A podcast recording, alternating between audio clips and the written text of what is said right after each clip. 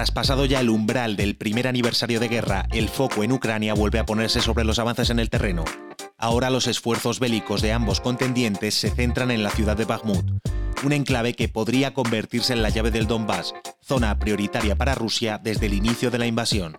De controlar lo que es ya una ciudad en ruinas, Rusia abriría la puerta para la toma de otros puntos clave en la región como Kramatorsk o Slaviansk.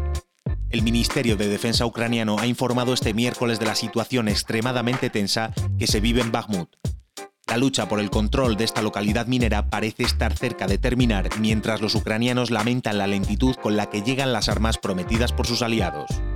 Putin ha enviado a las unidades de élite del grupo Wagner con el objetivo de romper las líneas de defensa y cercar la ciudad. Hoy en las noticias de ABC hablamos sobre el grupo Wagner.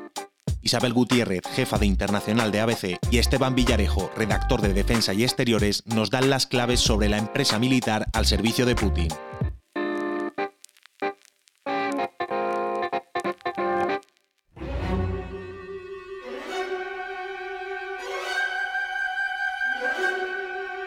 La primera aparición del grupo fue en Lugansk en el año 2014, de la mano de Dmitry Utkin, un exmilitar ruso. Según algunos informes, Wagner era el seudónimo de Utkin en el campo de batalla debido a su pasión por el compositor de la famosa cabalgata de las Valquirias, Richard Wagner.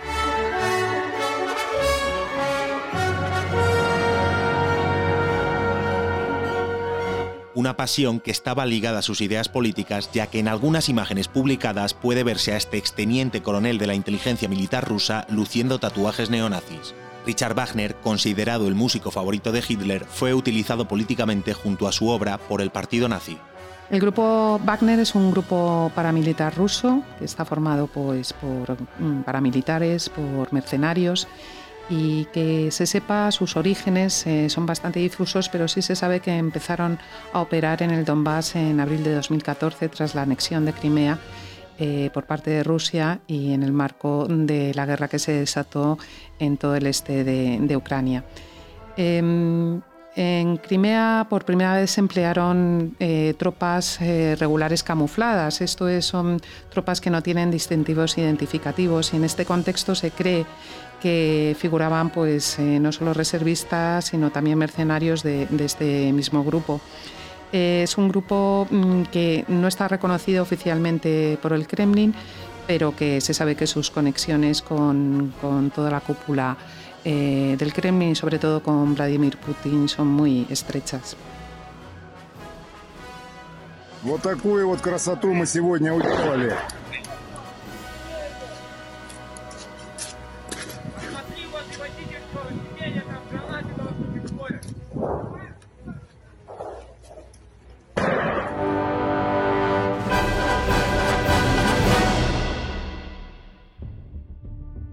Algunos medios rusos afirman que este grupo está financiado por el propio Estado y por empresarios cercanos a él.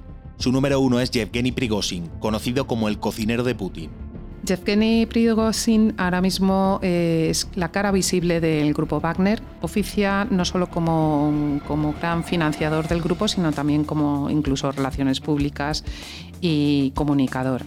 Eh, se le conoce como el cocinero de Putin porque bueno, es un oligarca relacionado con el mundo de la restauración del catering y es mm, básicamente la persona que se dice que aporta más dinero a, este grupo que mm, su gran protagonismo lo cobró poco después de la anexión de, Crimea y del comienzo de la guerra en el Donbass. Comenzó ese gran, esa gran visibilidad en la guerra de Siria en 2015, en un marco de, la intervención militar rusa en apoyo del régimen de Bashar el-Assad. Eh, se puso el foco en ellos, sobre todo cuando, cuando fueron atacados por, Estados Unidos en febrero de 2018, eh, cuando intentaban hacerse con, con, con, unos yacimientos petrolíferos a los kurdos, fueron atacados por, por el ejército norteamericano y sufrieron centenares de bajas. Moscú niega cualquier vinculación porque para Rusia es ilegal la contratación de servicios militares externos a su propio ejército, pero ahí está muy presente ahora mismo en la guerra de Ucrania. El grupo Wagner ha estado presente desde el comienzo de la guerra en Ucrania, aunque su papel ha evolucionado a medida que las pretensiones iniciales de Putin se veían frustradas. Bueno, pues inicialmente tenían un papel de, de cazar recompensas, ¿no? Digámoslo, ¿no? Al inicio de la guerra se le dio a Wagner el papel quirúrgico de aniquilar a los líderes de Ucrania, ¿no? Desde el presidente Zelensky, al alcalde de Kiev, a, su hermano también Klitschkov, iban con una especie de baraja a intentar eh, aniquilarlos. Eh, sobre todo los que entraron por la zona de Bielorrusia. Se dice que entraron 400 eh, en la primera, los primeros días desde Bielorrusia con ese cometido de infiltrarse en Kiev, algo que luego resultó totalmente fallido. También el, grueso del contingente de Wagner que fue designado para los días iniciales, donde se esperaba que la guerra durase mm, tres semanas, cuatro, también se, se desplegó en Donbass. Claro, todo eso cambia, cambia con el transcurso de la guerra, cambia con el transcurso fallido del avance del ejército regular eh, eh, ruso y, al final pues eh, Putin pues tira de, tira de ellos más de lo que a lo mejor le hubiera gustado a, a su ministro de defensa y a las Fuerzas Armadas rusas porque en un momento en el cual la contraofensiva ucraniana en abril se hace bastante fuerte, pues, pues los, recluta, los prepara e incluso aumentan el número y de aquellos países donde estaban situados en África también los transportan a, Rusia.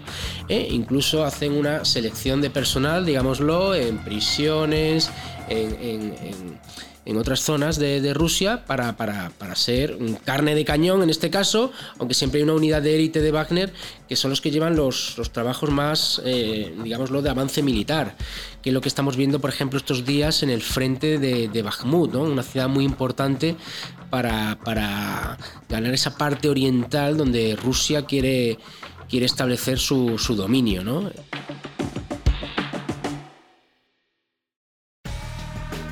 La guerra de Ucrania no es el primer conflicto en el que Wagner está presente.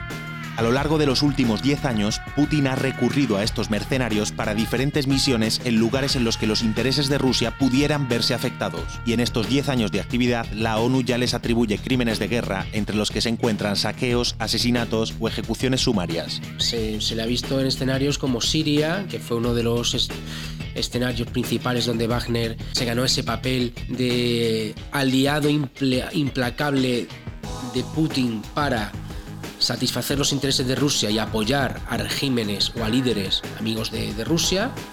También se, le ha visto en, Libia, donde ha protegido eh, los pozos petrolíferos del este y ha prestado su apoyo a Khalifa Haftar. Eh, dentro de la guerra civil de Libia, la República Centroafricana, Wagner tuvo un papel bastante destacable para apoyar al presidente eh, Faustín Archan Tobadaré eh, en un momento en el cual había una operación de la Unión Europea que no era muy efectiva y entonces el gobierno, ante la, guerra que había allí entre facciones, pues eh, decidió recurrir a Wagner. Este mismo patrón en República Centroafricana se ha repetido en Mali, que es el escenario más cercano a donde han estado las tropas españolas coincidiendo con Wagner. Eh, en Mali llega un momento que el nuevo gobierno del coronel golpista Simi Guita eh, pues no ve claro que, la, que la misión de la Unión Europea de adiestramiento de las tropas malienses frente a la inestabilidad del norte yihadista eh, vaya a ser efectiva y lo que hace es recurrir a Wagner. Se planta con unas reglas de enfrentamiento no propias de estados mm, occidentales y, ha sido acusado de crímenes de, guerra eh, en Mali, en los otros países igualmente, evidentemente. Y allí donde Rusia quiere promover sus intereses en guerra híbrida, Wagner mm, está en los últimos 10 años. Más allá de Rusia pueden encontrarse numerosas empresas militares dedicadas a la seguridad de alto nivel la estadounidense Blackwater rebautizada como Academy, la británica G4S o incluso la española UC Global. Los llamados contratistas de seguridad son un recurso cada vez más usado en la guerra moderna. Este tipo de empresas, Wagner y, otras, surgen también en el siglo XXI, cuando ya los escenarios de la guerra cada vez eh, ver ataúdes propios de militares nacionales de tu propio país que vuelven, como en la guerra de Vietnam, ¿no? que, fue aquello un síndrome para sociedad estadounidense, ¿no? luego los mutilados, pues hace que los estados quieran recurrir cada vez más a este tipo de, empresas o de mini ejércitos, porque no responden ante nadie, son conscientes los propios militares de los riesgos que hay, de la propia actividad y todo este tipo de boom surge también alrededor de la guerra de Afganistán e Irak, segunda, 2003, donde los escenarios son cada vez más peligrosos y se implementan al mismo tiempo que nuevas tecnologías como el uso de drones también se, se, van implantando. Más noticias. El gobierno ataca el traslado de Ferrovial a Países Bajos. Altos mandos del gobierno han mostrado su rechazo a las intenciones de traslado de la multinacional de movilidad y transporte. La ministra de Asuntos Económicos, Nadia Calviño, ha tildado de falta de compromiso la marcha del grupo a Países Bajos. En el día de ayer, llamó personalmente a Rafael del Pino, el presidente de la compañía, para mostrar su negativa a la decisión. Por su parte, Yolanda Díaz insta a Calviño a que adopte medidas para evitar que el grupo se marche del país. La empresa se marcha después de 70 años en España, una decisión que, aunque enfada al gobierno, no afecta a sus inversores. La colisión de dos trenes en Grecia deja ya al menos 40 muertos. El choque frontal entre un tren de pasajeros y otro de mercancías deja 40 muertos y decenas de heridos. En ellos viajaban 342 pasajeros y 10 miembros de la tripulación. El accidente ha provocado la dimisión del ministro de Transporte griego, Costas Agileas, y la detención del jefe de la estación. El caso está ahora en manos de la Fiscalía y aún se investigan las causas. Puedes escuchar cada día este boletín en abc.es y en iVoox, o también pedírselo a Alexa, Siri y al asistente de Google. Para más información, ABC